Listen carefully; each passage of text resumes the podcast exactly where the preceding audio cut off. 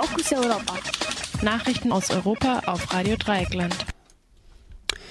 Kein Knast für Stansted 15.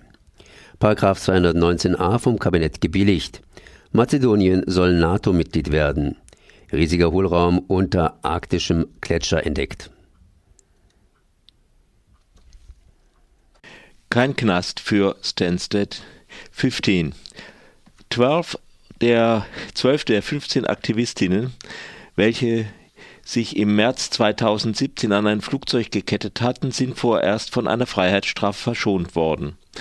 Die als Stansted 15 bekannte Gruppe hatte mit ihrem zivilen Ungehorsam am Londoner Flughafen Stansted einen Abschiebeflug verhindert. Zwölf Aktivistinnen wurden zu je 100 Stunden gemeinnütziger Arbeit verurteilt. Drei weitere Angeklagte bekamen neun Monate Gefängnis und 18 Monate auf für 18 Monate auf Bewährung. Sie wollen Berufung einlegen. Der Fall wurde in den britischen Medien breit diskutiert, da er einen Präzedenzfall für die Verwendung eines Antiterrorgesetzes aus den 90er Jahren hätte schaffen können. 2017 hatten die 15 Aktivistinnen ein Loch in, das, in den Zaun des Flughafens Stansted geschnitten und sich an ein Flugzeug der Gesellschaft Titan Airways gekettet.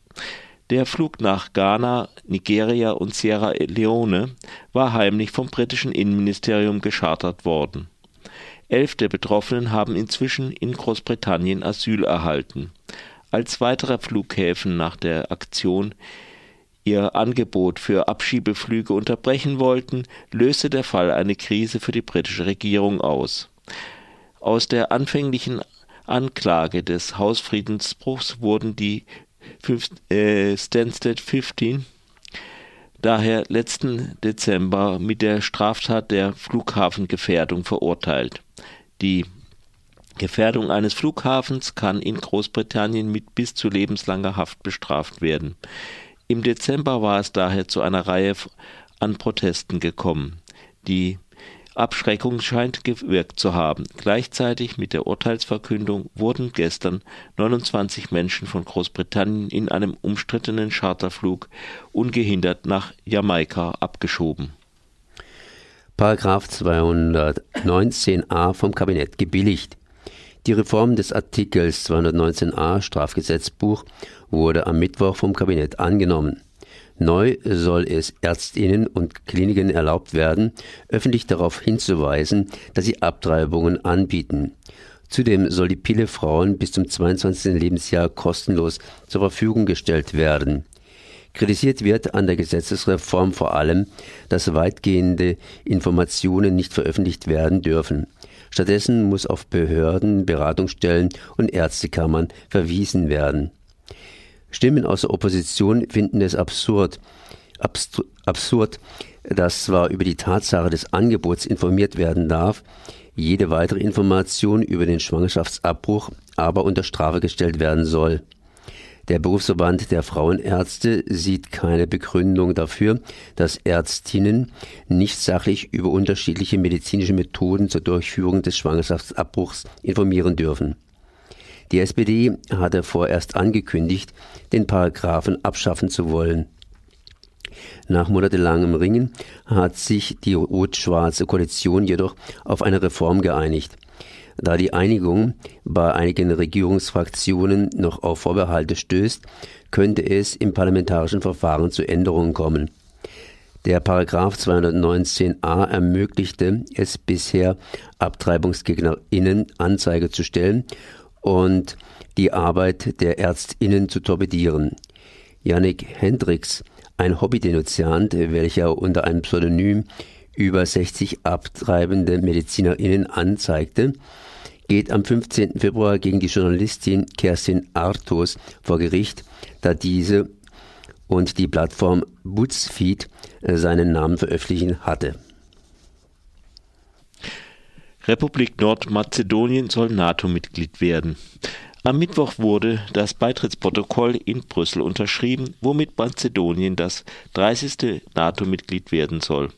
Bisher war die Aufnahme durch Griechenland über den Namensstreit mit Mazedonien verhindert worden. Grund war die gleichnamige nordgriechische Provinz Mazedonien. Nationalistinnen glauben, dass Skopje einen Anspruch auf die Region und seine Geschichte erhebt. Im sogenannten Prespes-Abkommen, welches die erst letzten Monat von der griechischen Regierung angenommen wurde, wird festgehalten, dass Mazedonien neu in Republik Nordmazedonien umbenannt wird und Athen sein Veto zum NATO-Beitritt aufhebt.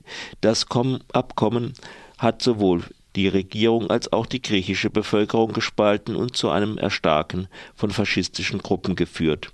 Durch die Aufnahme Mazedoniens expandiert die Kriegsallianz weiter im Südosten Europas. Dies wird vor allem von Russland kritisiert, welches darin geopolitische Bestreben des Westens und vor allem der USA sieht. Mazedonische Soldaten sind schon jetzt unter der Führung der NATO in Afghanistan im Einsatz riesiger Hohlraum unter arktischem, antarktischem Gletscher entdeckt. Wissenschaftler der NASA haben einen riesigen Hohlraum über im Twice-Gletscher in der Antarktis entdeckt.